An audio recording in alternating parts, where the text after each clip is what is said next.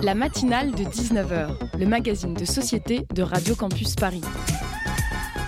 On y parle de sujets sérieux. Il n'y a pas d'édito enflammé sur le communautarisme blanc. De sujets moins sérieux. Ça peut être des bois sculptés à partir de formes naturelles interprétées. De ce qui se passe en Ile-de-France. Je me disais qu'à Paris, on était en avance sur la province. Et de débats pas forcément consensuels. Parlez-nous un peu de cette coupe monstruelle. Tous les jours, du lundi au jeudi, jusqu'à 20h, sur le 93.9.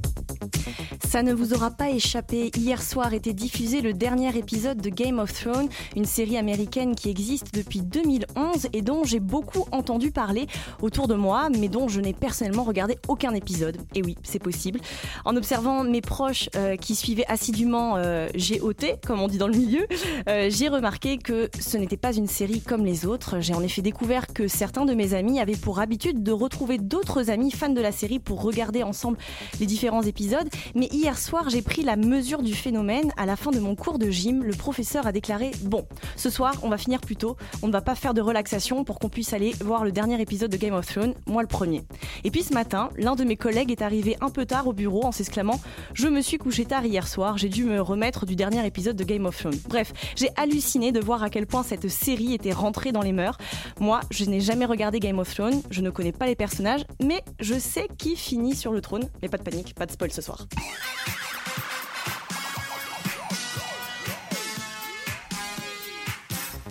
Bienvenue à toutes et à tous dans la matinale de 19h. Ce soir, on reçoit l'essayiste Christophe Bourseiller, auteur de C'est un complot, voyage dans la tête des conspirationnistes, paru en 2016 aux éditions Jean-Claude Lattès pour parler des théories du complot. Et en fin d'émission, on entendra la chronique de Colline sur le projet de loi Blanquer, mais tout de suite, la revue de presse avec Kathleen de la rédaction de Radio Campus Paris. La matinale de 19h sur Radio Campus Paris.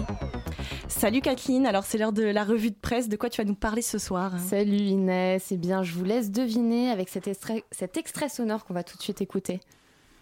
Alors écoutez bien attentivement hein, parce que ça ne va durer que deux secondes.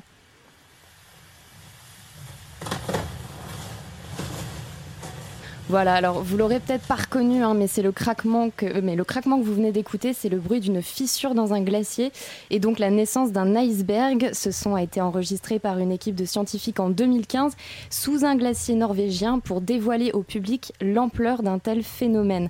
On n'en finit jamais de flipper avec cette question de la fonte des glaces et hier, lundi 20 mai, les chercheurs de l'Académie américaine des sciences ont lâché un pavé dans la mare en publiant une étude dans laquelle ils émettent l'hypothèse que la montée des eaux d'ici 2000 ne sera pas non d'un mètre, mais de deux mètres, selon donc les comptes rendus euh, publiés par l'institution.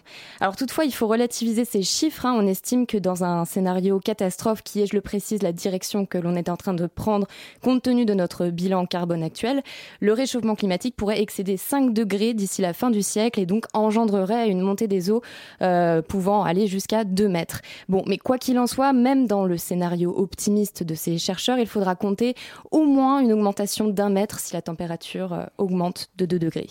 Selon les informations euh, révélées par l'AFP, ce serait à terme près de 200 millions de personnes qui se retrouveraient menacées par une telle montée des eaux. Et selon le glaciologue Gaël Durand, qui a été interviewé en février dernier par le journal 20 minutes, celui-ci préconise même une montée des eaux de 3 mètres à cause de la fonte des glaciers actuellement présents en Antarctique.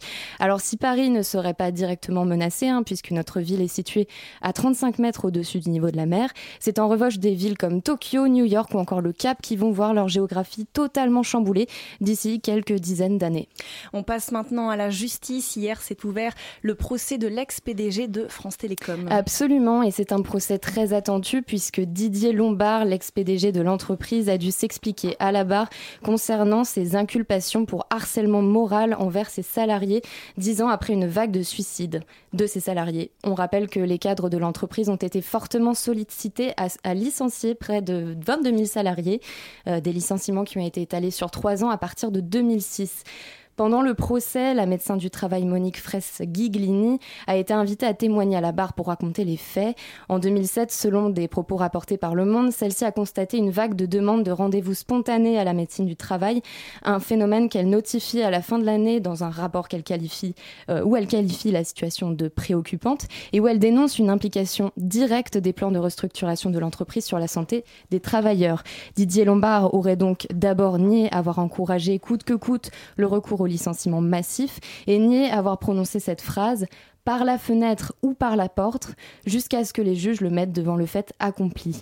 L'AFP rapporte les propos du PDG. C'était une phrase idiote, je la regrette, surtout si elle a eu des conséquences négatives. On attend donc impatiemment les conclusions de ce procès. Et pour terminer cette revue de presse, on va parler du futur euh, après la série du moment qui embrase euh, donc tous les esprits. Oui, et on ne la présente évidemment plus. Hein. Game of Thrones aura échaudé tous les esprits, déçus comme exalté ses fans face à un dernier épisode en demi-teinte, douce et amère.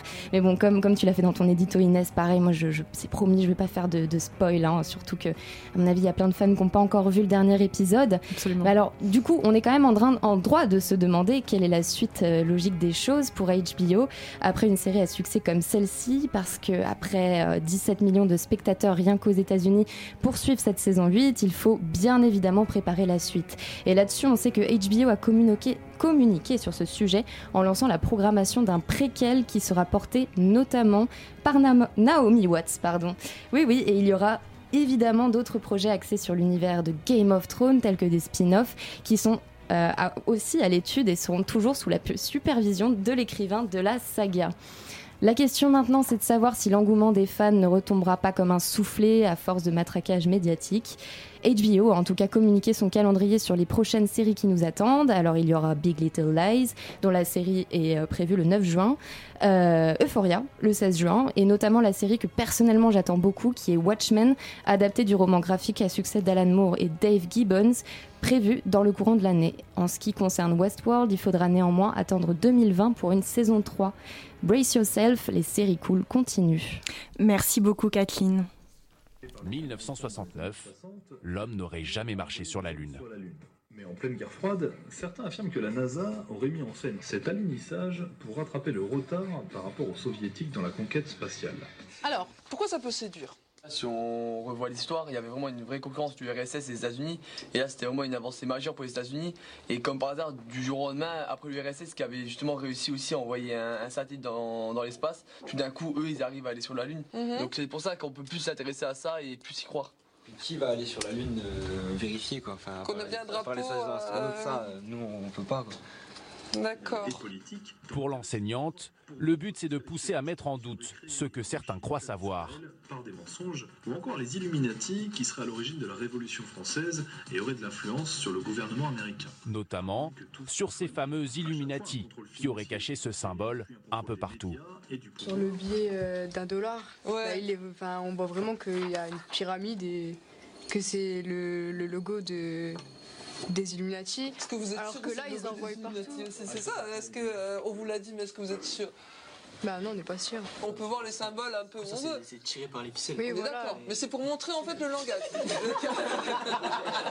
Questionner sans jamais contredire. La marge de manœuvre de l'enseignante est limitée. Vous leur dites pas qu'ils ont tort?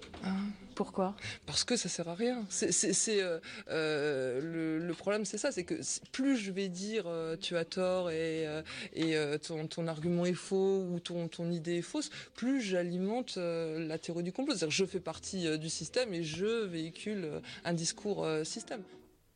À l'instant, on entendait un extrait d'un reportage d'envoyé spécial sur le complotisme. Alors, il y a presque un mois, le 24 avril dernier, l'Observatoire du conspirationnisme publiait son rapport annuel 2018 sur le complotisme et le négationnisme, dressant un état des lieux du phénomène sur l'année écoulée. Au menu, on trouvait le complotisme au sein du mouvement des Gilets jaunes, le complotisme lors d'attentats terroristes, le thème du complot juif, la désinformation anti-vaccinale ou encore la responsabilité des grands médias et des plateformes numériques et à la fin quelques préconisations. C'est donc l'occasion pour nous de revenir sur l'essor de ces pseudo-thèses qui alimentent la paranoïa et la défiance générale vis-à-vis des institutions, des politiques ou encore des médias. Et ce soir, pour en parler au micro de Radio Campus Paris, on reçoit Christophe Boursier. Bonsoir Christophe Boursier. Bonsoir. Alors vous êtes journaliste et essayiste. On peut en effet euh, écouter vos chroniques euh, sur France Inter dans l'émission euh, Le Nouveau Rendez-vous. Et vous avez déjà publié une quarantaine d'ouvrages, parmi lesquels Vie et mort de Guy Debord, Les Maoïstes, et ou encore l'extrémisme. Et vous êtes également l'auteur de C'est un complot, voyage dans la tête des conspirationnistes, paru en 2016 aux éditions Jean-Claude Lattès, où vous exposez et décortiquez 29 théories du complot par ordre chronologique pour répondre sur le fond justement aux principales théories conspirationnistes. Merci d'avoir accepté notre invitation. Je vous en prie. Et à mes côtés pour mener cette interview, Daphné de la rédaction de Radio Campus Paris. Pardon. Salut Daphné. Coucou, ça va? Oui. Alors, euh, avant de, démarrer, euh, j'aimerais qu'on fasse peut-être un petit peu le point sur les différentes euh, terminologies employées pour être sûr un petit peu de, quoi on parle. Parce qu'on parle de, de complot, on parle de théorie du complot, on parle de conspiration. Quelle différence faites-vous entre euh, ces différentes expressions, ces différents concepts? Bah, D'abord, euh, des complots, donc c'est la réunion de plusieurs personnes en vue d'un but euh, secret, caché. des complots, il y en a toujours eu. Des vrais complots. quand Jules César est tué par Brutus, c'est un complot. Quand Ravaillac tue Henri IV, c'est un complot. plus récemment encore, lorsque, par exemple, on a dit partout que les, Irakiens utilisaient des armes de destruction massive en 2003 pour justifier la guerre d'Irak, bah, c'était faux. Donc il y avait une forme de complot là aussi. Donc euh, les complots, il y en a toujours eu. Et les théories du complot, par contre, ce sont des systèmes clos dans lesquels on, on met une grille, une grille d'explication pour essayer de comprendre le monde. Et l'idée de base, c'est que le hasard n'existe pas. C'est impossible qu'un accident arrive. C'est impossible qu'il il passe un événement euh, euh, inattendu et naturel. Forcément, il y a une cause, donc c'est fondamentalement paranoïaque. Mhm. Et forcément, euh, cet événement s'explique. Ça va de la pluie qui peut tomber en fin de journée à une explosion dans une centrale nucléaire.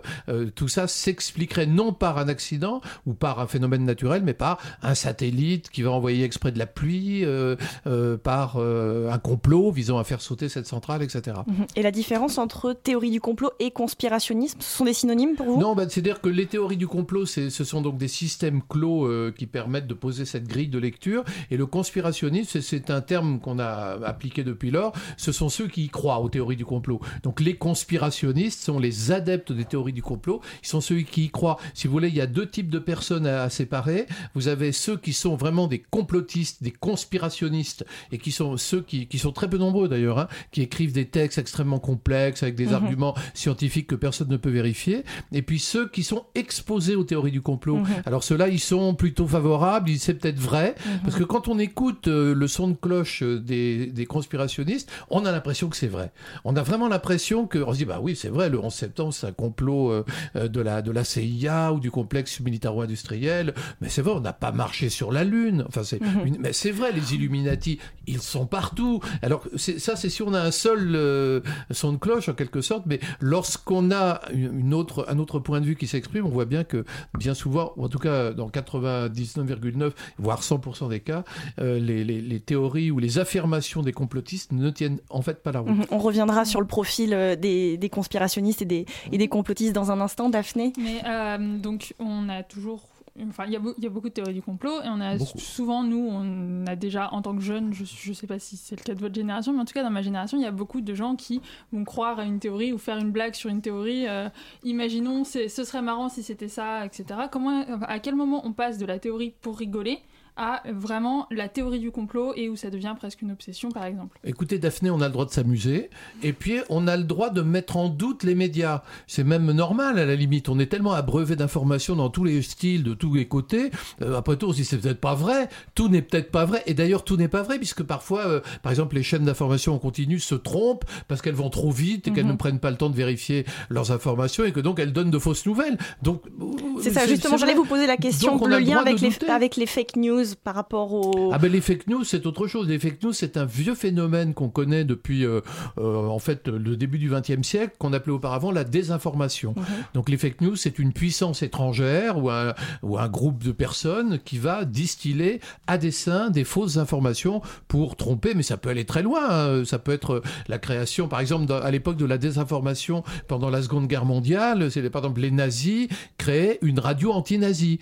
Euh, et cette radio anti-nazie allait en fait dire des horreurs et on allait dire vraiment les anti-nazis sont des monstres. Euh, donc il y avait cette, euh, c'était ça, c'était ce type de propagande. C'est ça la désinformation, c'est très pervers. C'est par exemple, je suis euh, Union soviétique et je vais créer un mouvement d'extrême droite en Europe occidentale euh, pour faire avancer des idées, pour déstabiliser euh, l'Union occidentale. On l'a vu ça aussi pendant la période de la guerre froide. Mhm. Vous avez évoqué euh, les fake news donc et les erreurs que vont pouvoir faire par exemple ah, BFM. Elles sont réelles. Oui, oui. Aujourd'hui, on a beaucoup de, on a beaucoup de, tous les grands médias ont des rubriques fact-checking. On peut citer l'idée des, l'IB des intox par exemple ou les décodeurs du monde. et ces rubriques de fact, ces rubriques de fact-checking sont très différentes des rubriques de fact-checking du début du XXe siècle qui, pour le coup, vérifiaient littéralement toutes les informations qui étaient publiées dans les journaux. Est-ce que vous pensez que cette nouvelle version du fact-checking, qui est de vérifier les faits après qu'ils soient publiés, euh, c'est pertinent dans, dans un moment où il y a de plus en plus de fake news, de plus en plus de théories du complot, etc. Bah, euh, ça, ça, prouve qu'il y a une faiblesse au niveau des journalistes, euh, parce qu'en théorie, les journalistes auraient dû faire ce fact-checking eux-mêmes sans le dire à personne avant de publier leur article. Donc à partir du moment où il y a un doute, effectivement, il vaut mieux vérifier. Mais ça, c'est lié beaucoup à ce phénomène d'instantanéité de l'information, parce que plus on a des infos et on ne sait pas d'où elles viennent, elles arrivent comme ça sur Twitter mhm. ou n'importe où, bah, on a envie, on a besoin de savoir. Surtout que les rumeurs vont très très vite. Prenez euh, Notre-Dame, par exemple. Euh, c'est un complot, c'est mhm. un attentat euh, qui a fait le coup. alors qu'en fait, bon, laissons l'enquête se faire. Mhm. On aura certainement une réponse que j'imagine mal qu'on n'aille pas au bout d'une enquête aussi importante. Alors, on continue dans un instant de parler du complotisme avec Christophe Bourseiller, mais tout de suite une courte pause musicale avec Papillon Blanc de Gabriel Tur. Un cœur dans la prouesse, d'un lendemain de fête il s'irrite en paillettes qui se dilapident dans la tête. Une plaine dont les courbes perlent à l'horizon. Et invisible il se retourne, le grand papillon blanc. Un docteur perspicace, des couloirs aseptisés. Et comme un moment de grâce où le corps s'est envolé, c'est là.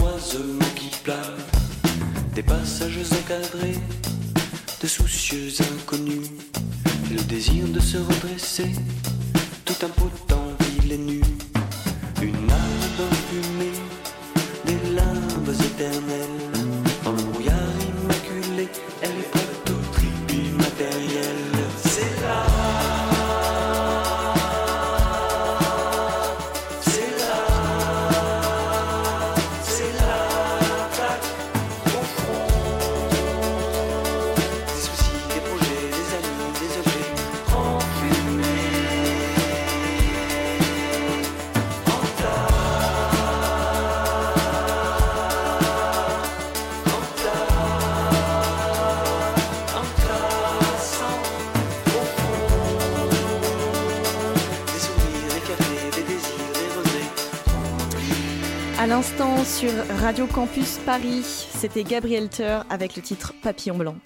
La matinale de 19h sur Radio Campus Paris. Alors on est toujours euh, en studio avec Christophe Bourseiller euh, pour parler euh, des théories du, complot. Alors on avait une question avec Daphné. Quelles sont finalement les grandes théories du complot qui ont le vent en poupe là en ce moment en 2019 bah, Est-ce que vous pourriez nous donner des exemples? Chaque événement d'actualité génère une théorie du complot. Donc si vous voulez la dernière en date dont tout le monde parle, c'est Notre-Dame. Qui a fait le coup? Pourquoi a-t-on Est-ce que c'est un coup des islamistes? Est-ce que c'est Daesh? Qui a bien pu incendier notre-Dame. Après, chaque événement euh, génère ce genre de, réflexion. Lorsqu'il y a eu la tuerie de, Strasbourg, euh, là, il y, a, quelques mois, euh, il y a des gens qui ont dit c'est un coup du pouvoir pour détourner l'attention des Gilets jaunes. Donc c'était une opération de service secret ou de mystérieuse brigade spéciale qu'on invoque toujours pour détourner l'attention des Gilets jaunes. Il y a là, tout événement génère toujours un flot d'interprétations contradictoires. Il y a le fait, un accident, un, un événement, un ouragan, et puis ceux qui disent c'est pas possible, ce n'est pas naturel. Rien n'arrive jamais par hasard, hasard. et tout se tient. Donc vous avez évoqué euh, les, les fameuses brigades d'intervention, euh, Oui. secrets, etc. Euh, Est-ce qu'il y a des invariants dans les théories du complot? Est-ce qu'il y a, il peut y avoir plusieurs degrés de complotisme? Euh, Est-ce qu'on peut définir une, typo, une typologie de la Oui, il y théorie a du complot? oh, tout à fait. Il y a, d'ab- déjà, il y a plusieurs types de complotistes. C'est-à-dire que vous avez des théories du complot qu'on pourrait appeler des théories du complot raisonnables.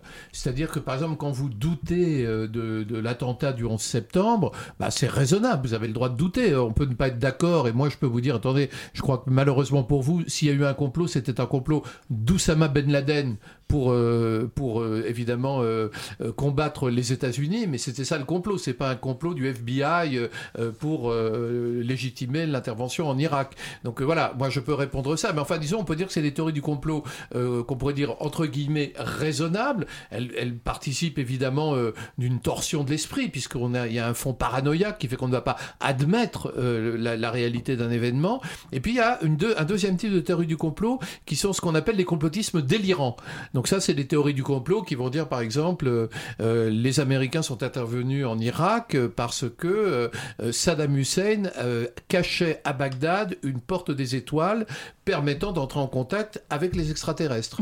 Donc ça, par exemple, c'est une théorie du complot délirante. Euh, la les théories du complot qui mettent en scène les extraterrestres, par exemple. Vous avez la, la théorie des reptiliens. La zone 51. La, la- la- la zone 51, alors ça c'est une vieille théorie du complot, mais en fait vous avez une théorie du complot selon laquelle nous sommes envahis depuis des, des- des siècles euh, par euh, une espèce extraterrestre nommée les reptiliens. Ils mettent des masques, si vous voulez, parce qu'ils ont, ils ont des visages de reptiliens, donc ils mettent des masques humanoïdes, mais on les reconnaît parce que le visage bouge peu.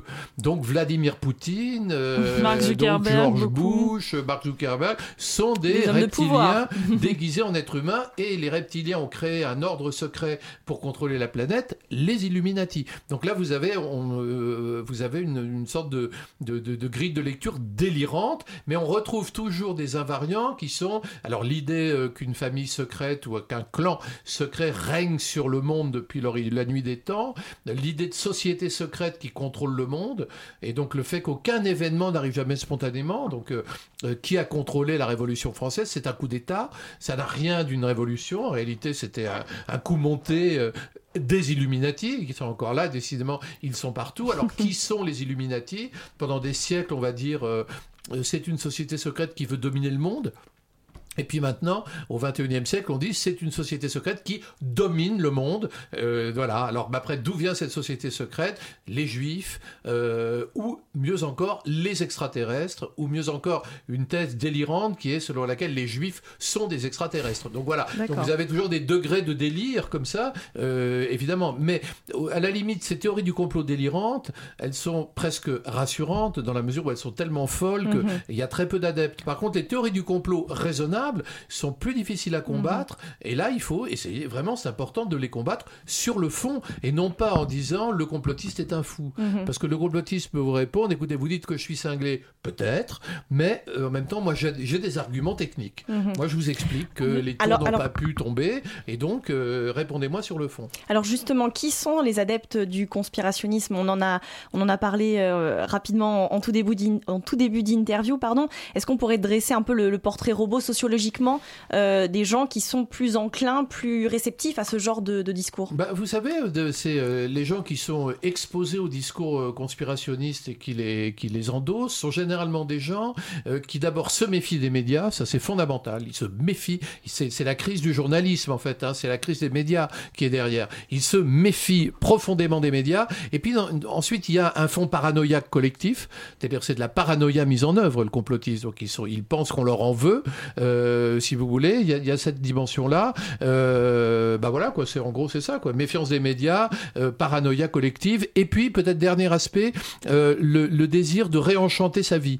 C'est-à-dire que lorsque vous êtes un complotiste, vous savez des choses que les autres ne, Ne savent savent pas. pas, Vous avez les yeux ouverts, vous êtes le seul à avoir les yeux ouverts dans un monde de moutons bêlants, euh, des gens qui ne comprennent rien, et vous, vous savez la vérité. Donc il y a une, quelque chose de, euh, de, de- on se sent plus fort et, et on a une vie plus palpitante. Quand on sait que derrière euh, Emmanuel Macron, euh, il y a des reptiliens, ou que derrière Emmanuel Macron, il y a euh, la trilatérale, ou les Illuminati, ou par exemple, Emmanuel Macron a, fait un discours à la pyramide du Louvre. C'est la preuve ultime pour eux. C'est un Illuminati. Enfin, vous voyez, voilà, voilà par exemple, ce sont ce genre de, de choses. en introduction, en début d'émission, on a entendu un extrait d'envoyé spécial qui présentait une classe de terminale et donc la façon dont ils avaient, quel rapport ils avaient avec les théories du complot. En 2015, après les attentats de Charlie Hebdo, Najat Vallaud-Belkacem, qui était ministre de l'Éducation, a déclaré qu'un jeune sur cinq croit à la théorie du complot. Il y a une enquête euh, qui a été faite euh, récemment dans 12 pays euh, qui dit que 30% des Européens croient aux Illuminati. pourquoi est-ce que les jeunes... est-ce que déjà les jeunes sont un terreau plus fertile pour les théories du complot Pourquoi Et comment est-ce que les théories du complot sont entrées dans la culture populaire et dans l'imaginaire populaire d'aujourd'hui? Bah, Écoutez, là, Internet joue un rôle absolument déterminant mhm. parce que c'est généralement rarement des textes, c'est plutôt des films, c'est YouTube. Hein, c'est des petites vidéos euh, très bien faites, très marrantes pour vous expliquer que euh, Madonna, euh, que Lady Gaga sont des Illuminati. On ne sait pas très bien pourquoi elles seraient des Illuminati, bref. pour vous expliquer la, vérité derrière ce monde, que lorsqu'un avion, vous savez, les traînées blanches des avions qui dégazent dans le ciel, ce sont des gaz incapacitants pour nous rendre imbéciles, pour nous contrôler. tout, prend un sens, tout prend une signification. on est dans on est dans un monde on devient des, cobayes quand vous expliquez que le sida c'était un complot pour détruire d'abord les Africains puis les homosexuels. Euh, voilà, on est, rien n'arrive jamais par hasard. Et, ça, évidemment, c'est. Et ce qui est très intéressant, c'est que par cette dissémination euh, universelle euh, d'Internet, au fond, on est face à un phénomène de masse qui concerne des milliards de personnes. Mm-hmm. Et donc, je crois que là, il est très important de savoir comment réagir dénoncer les complotistes ne sert à rien. Euh, le seul moyen, alors c'est un travail très fastidieux, c'est de répondre, enfin entre guillemets, sur le fond, mais c'est un travail d'autant plus fastidieux que généralement il y a toujours un argument nouveau qui sort. Mhm. C'est-à-dire que vous pouvez, vous pouvez répondre à tous les arguments sur le 11 septembre, puis à ce moment-là, quelqu'un va sortir de son chapeau un argument nouveau. Euh, et alors là, évidemment, il faut retravailler pour répondre à l'argument nouveau. On va, on va, on et va, lui dira, ah, ah, vous n'avez pas répondu. on va s'intéresser aux, moyens de, lutter contre les théories du, complot. Euh, juste une dernière question avant la, pause musicale. Euh, vous, vous êtes particulièrement intéressé aux théories du, complot aussi situées à, l'extrême gauche, mais finalement, on les retrouve aussi à, bah, autant à l'extrême gauche qu'à l'extrême droite. Bah, mais comment, comment ce, ce quelle, quelle couleur politique finalement euh, ont les, les, adeptes du, conspirationnisme, bah, euh, si on arrive à adresser un peu le portrait justement Initialement, euh, on pourrait dire que le complotisme naît de l'extrême droite. Mhm. Hein, ça naît d'une sorte d'extrémisation de la société, de la dissémination d'idées d'extrême droite, puisque la toute première théorie du complot, c'est à la Révolution française l'idée que les francs-maçons et les Illuminati ont fait un coup d'État pour subvertir la monarchie. Donc c'est plutôt d'extrême droite. Et tout au long du XXe siècle, les théories du complot vont être portées par l'extrême mhm. droite. Plus récemment, on a commencé à voir des théories du complot portées plus, plus par d'autres courants, par l'extrême gauche, mais, mais fondamentalement par des... On peut pas dire qu'on peut situer politiquement les complotistes. À partir du moment où vous devenez complotiste, vous entrez dans une, une grille de lecture absolument aberrante. Euh, quand vous avez la grille complotiste selon laquelle, par exemple, il y a un combat secret entre la, la couronne d'Angleterre et le Vatican, et que tout s'explique par euh, le combat euh, entre la, la reine d'Angleterre et le Vatican, vous n'êtes ni à droite ni à gauche. vous êtes ailleurs, si on peut dire. Vous êtes dans, dans une grille de lecture complètement différente. Donc, mais, mais c'est vrai qu'on voit, par exemple, des militants d'extrême gauche. Je me souviens de, de campagnes de militants d'extrême gauche qui affirmaient que aux États-Unis, euh, qui affirmait que dans les dispensaires publics, on lavait le cerveau des gens. Donc il dit, il donnait des tracts pour dire n'allez pas vous faire soigner gratuitement euh, parce que on va vous mettre des, des, des, des nanorobots dans le cerveau et on va vous euh, transformer en zombie. Oui, on peut citer ce genre d'exemple aussi aux États-Unis, dans, les, dans la campagne anti-soviétique, ce genre de choses. Oui, bien sûr, mais c'est l'idée. Après, ils sont partout. Enfin, c'est euh, peut-être êtes-vous vous-même un agent russe. on, va, on, on, on, va voir ça dans un instant. Avant de poursuivre notre discussion, je vous propose de faire une courte pause musicale avec Cox Botany de Gus Dapperton.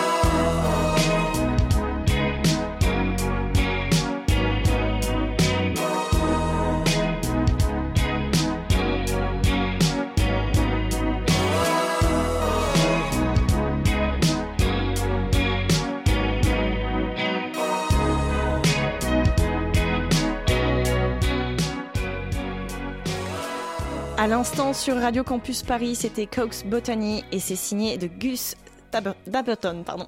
La matinale de 19h sur Radio Campus Paris. On est toujours euh, en studio avec euh, Christophe Bourseiller pour parler donc du conspirationnisme et des théories du complot. Alors, dans votre euh, dernier ouvrage datant de 2016, c'est bien le dernier Je crois qu'il y en a peut-être eu d'autres depuis, mais enfin, en tout cas, celui-là était sur le sujet. Oui, vous critiquez la, la, campagne du gouvernement, en tout cas, vous interrogez la campagne du gouvernement On te manipule, hashtag On te manipule, qui peut finalement être contre-productif. Est-ce que vous pouvez euh, développer euh, votre propos ah à ce bah, sujet? Je pense que ce n'est pas au gouvernement de lutter euh, contre les théories du complot. je pense que dès lors que le gouvernement décide de lutter contre les théories du complot, on entre dans quelque chose qui peut ressembler à du totalitarisme, puisqu'on va penser que le gouvernement nous dit ce qu'il faut penser. Mhm. les, complotistes, il faut les traiter avec respect. Vous savez pourquoi? Parce que on les comprend. C'est bien de douter.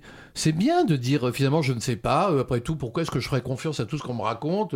Il y a peut-être des bobards. Euh, finalement, le doute, l'esprit critique à la. C'est bien de, faire usage d'esprit critique. Après, il faut leur expliquer que c'est bien de douter, mais que c'est dommage de se laisser embobiner par des idées qui elles sont fausses et qui relèvent de la propagande ou par des, théories euh, qui ont l'air géniales quand on les lit sur Internet, mais qui ne tiennent pas la route quand on les examine. Donc il y a, un, tu voulais, il y a, il y a une double attitude de respect et puis en même temps d'essayer de, de parler avec eux, de pas les prendre pour des imbéciles qu'ils ne sont pas, au contraire, ils ont raison de douter. Mais par contre, euh, après, aller sur le fond, c'est-à-dire dire, bon alors, parlons du 11 septembre, parlons de la Lune, parlons des Illuminati. Alors, donnez-moi vos, vos, éléments de preuve, puis on va voir ce que ça donne. Euh, voilà, faites, et, et, je leur dirais aussi, si c'est possible, faites confiance au hasard, c'est-à-dire que dans la vie, tout n'est pas organisé à l'avance contre vous. Il peut y avoir des mhm. événements imprévus. Tout à l'heure, vous avez évoqué la diffusion de théories du complot via les réseaux sociaux, via YouTube. Euh, on peut aussi dire que les fictions ne sont pas en reste quand il s'agit de parler de théories du complot, de jouer dessus. On peut mentionner la série de jeux vidéo Assassin's Creed, par exemple, euh, qui reprend l'idée d'un, complot des Templiers qui, qui, parcourrait l'histoire. Ou plus récemment, il y a eu un film qui est sorti en début d'année, fin d'année dernière, début d'année scolaire, Under the Silver Lake, euh, qui évoquait des images subliminales omniprésentes, une théorie du complot, etc. Ça rappelait un petit peu euh, de bord euh, mhm. la, société, du spectacle.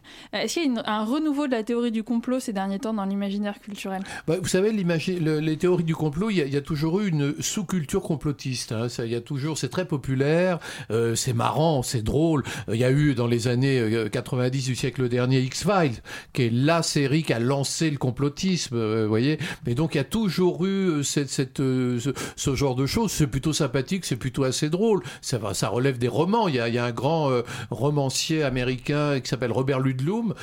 tous ses livres sont basés sur des théories du complot qui varient tout le temps. Alors les nazis sont cachés après la guerre, ont pris le pouvoir. Il y en a une, les nazis sont allés se cacher en Israël. enfin, vous savez, c'est des théories du complot, quoi. Mais elles sont complètement délirantes, mais elles nourrissent des romans. Tant que c'est des romans, tant que c'est marqué fiction, euh, moi personnellement, je trouve ça génial qu'on s'amuse, qu'on invente des réalités alternatives. Après, quand on y croit, quand on croit que vraiment euh, les Templiers euh, contrôlent le monde ou, ou le groupe de Bilderberg ou d'autres structures, là je dis attention parce que, alors, qu'est-ce que c'est? Donc moi, tout mon travail, ça a été de faire ça. Pour parler de ce livre, c'est un mhm. complot. C'était l'idée de dire, alors vous parlez des Illuminati, qu'est-ce que c'est? Donc je suis allé me renseigner. C'est quoi les Illuminati? J'étais un, un, honnête homme, quoi. Voilà, j'ai découvert que les Illuminati n'existaient plus depuis 1884, euh, euh, mais qu'ils ont existé. Euh, j'ai découvert que... Finalement, votre livre, c'est, vous l'avez perçu comme un, outil, une boîte à outils pour, par exemple, ah bah des professeurs, des, gens bah, confrontés à des... voilà, comme une sorte de boîte à outils. Je me suis dit, répondons. Mhm. notamment dans le cas, par exemple, du, du 11 septembre, j'ai pris les principaux arguments des, des, gens qui, qui, doutaient, les truthers, comme ils s'appellent, et j'ai dit, ok, bah, qu'est-ce que vous dites? Donc voilà, vos arguments, bah, j'ai après j'ai été vérifié, j'ai regardé, j'ai comparé, j'ai dit, à la limite, je me disais peut-être que je vais être convaincu. Je n'en sais rien. Après tout, j'ai pas d'idée préconçue. Moi, je me suis dit peut-être que, après tout, euh, Ravaillac, euh, c'était un complot quand il a tué Henri IV, donc peut-être que le 11 septembre, c'est un complot. Je, on va dire, je, ne, je n'en savais rien. Et puis, voyant les, les, les, éléments qui étaient euh, annoncés, j'ai vu que ce ça ne tenait pas la route. Mhm. Donc à partir de là, je vous donne un exemple tout bête, parmi beaucoup d'autres, mais il y a une théorie très très connue selon laquelle aucun avion n'a jamais percuté le Pentagone pourquoi? Alors pour plusieurs raisons, notamment parce que le trou dans le Pentagone était trop petit. Alors évidemment, on imagine quoi? Qu'un avion qui va percuter un, bâtiment, ça va faire une empreinte comme dans la neige avec les ailes, comme ça, magnifique bah, Évidemment non. Et puis surtout, avec par, rapport au Pentagone, il y a un aspect que dont les complotistes n'ont jamais parlé, et ça je ne comprends pas qu'ils ne l'aient pas fait, c'est simplement le fait qu'il y avait une autoroute qui passait à côté du Pentagone. C'est-à-dire que des milliers de gens qui allaient au travail ce matin-là ont vu l'avion s'encastrer. Alors, excusez-moi, mais après, douter qu'un avion ait pu s'encastrer dans le Pentagone, moi je veux bien, mais enfin, euh, ça paraît curieux. Très bien, ben merci beaucoup euh, Christophe Boursier d'avoir fait escale dans la matinale de Radio Campus Paris. Et pour celles et ceux qui souhaiteraient découvrir ou redécouvrir votre ouvrage, je rappelle son nom, c'est un complot voyage dans la tête des conspirationnistes paru aux éditions Jean-Claude Lattès. La matinale de 19h. Et tout de suite, c'est la chronique de Colline. Bonsoir Colline. De quoi tu vas nous parler ce soir? Alors aujourd'hui, on va parler de la loi Blanquer.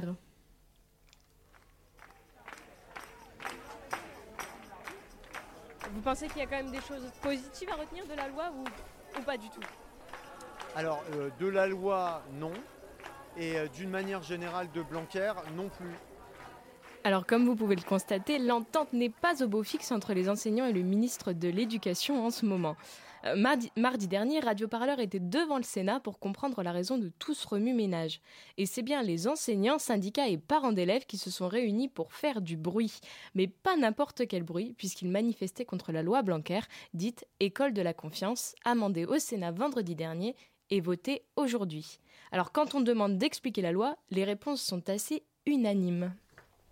Oui, elle est, euh, euh, c'est du jargon jargonnant. Hein. Bah, même nous, on a, on a dû s'y pencher pas mal. Alors la loi Blanquer, c'est quelque chose d'assez dense. C'est bien le problème de cette loi, c'est-à-dire qu'elle est, elle est floue, elle est vague. On n'a pas l'habitude avec ce gouvernement. D'habitude, il dit des choses assez clairement. C'est du jargon jargonnant, ou comment dire joliment que les profs se sentent étouffés sous un nombre écrasant de mesures vagues qui vont dans tous les sens. Pendant les interviews, les professeurs refusent pour la plupart de donner leur nom, et ce parce que certains de leurs collègues ont reçu des rappels à l'ordre, menaces de blâme, mutations obligatoires, entre autres, pour avoir revendiqué une position en défaveur de la loi Blanquer. Alors, je suis euh, prof en élémentaire, euh, j'ai une classe de CM1 à Paris cette année. Alice comment, si je peux demander? Alice Renard. Attention, parce que ces temps-ci, on a tendance à avoir des sanctions euh, quand on, quand on critique notre cher ministère. Donc, après, euh, c'est totalement inadmissible euh, qu'on soit sanctionné euh, parce qu'on a critiqué l'institution. Inadmissible, c'est tout à fait le bon terme. Alors ce propos, il est directement lié à l'article 1 de la loi qui parle de l'exemplarité des professeurs. Les enseignants y voient un contrôle de leurs propos. Ils ne seraient plus libres de dire ce qu'ils veulent, donc plus libres de critiquer l'institution. On l'entend clairement, les, enseignants sont en colère. Répression, suppression de postes, alignement sur le privé, école obligatoire à 3 ans au lieu de 6, tout y passe. En scientifique, par exemple, il pourrait y avoir le retrait de l'histoire et géographie, matière quand même fondamentale. Ou alors, euh, donc dans les hum, euh, spécialités lettres, euh, langues, on pourrait supprimer les mathématiques. Mathématiques, on en fait tous les jours. Nous souhaitons vraiment échanger avec eux et voir ce qu'il est possible de faire avant de décider à notre place et de bousiller la vie, la carrière professionnelle de nos enfants. Nous avons entendu Angol, présidente de la FCPE, Fédération des conseils de parents d'élèves. Elle plaide effectivement pour davantage de dialogue entre le gouvernement et les élus de parents d'élèves. Alors au niveau de l'enseignement maintenant, on parle d'annualisation de temps de travail. Ça signifie plus d'emploi du temps fixe pour les enseignants. Les heures de travail changeront de semaine en semaine selon un système de compensation. Le gouvernement justifie ça par le fait que le temps de travail des profs français est inférieur à ceux des enseignants étrangers. Sauf que ça pose évidemment deux soucis. D'abord, en termes de temps. Comptabiliser le temps de travail d'un professeur, c'est difficile. Ensuite, en termes de salaire, parce que oui, les profs français travaillent moins en moyenne que d'autres de leurs homologues européens, mais ils sont aussi moins bien payés. Bon, pour conclure, on peut dire que la mobilisation reste relativement timide. Seulement 15% de grève en début du mois. Les syndicats essaient de mobiliser davantage, notamment parmi les parents d'élèves, mais la complexité de la loi rend la chose difficile. Pour écouter le reportage en intégralité, c'est sur radioparleur.net. Voilà, je trouve que ça dit beaucoup de choses, surtout sur Blanquer et sur les choix qu'il a fait en tant que ministre de l'Éducation nationale, d'être un ministre anti-prof en fait. Et école de la confiance, vous y croyez vraiment? Non. Non, malheureusement non. Merci beaucoup Colline, c'était la chronique euh, hebdomadaire de Radio Parleur. Dans un quart d'heure, il est bientôt 20h. La matinale de 19h, c'est fini pour aujourd'hui. Merci à toutes les personnes sans qui cette émission n'aurait pas été possible. Elliot à la réalisation, Kathleen pour sa revue de presse, Daphné pour ses questions et Colline pour sa chronique et enfin Bettina qui est dans son lit malade pour la coordination.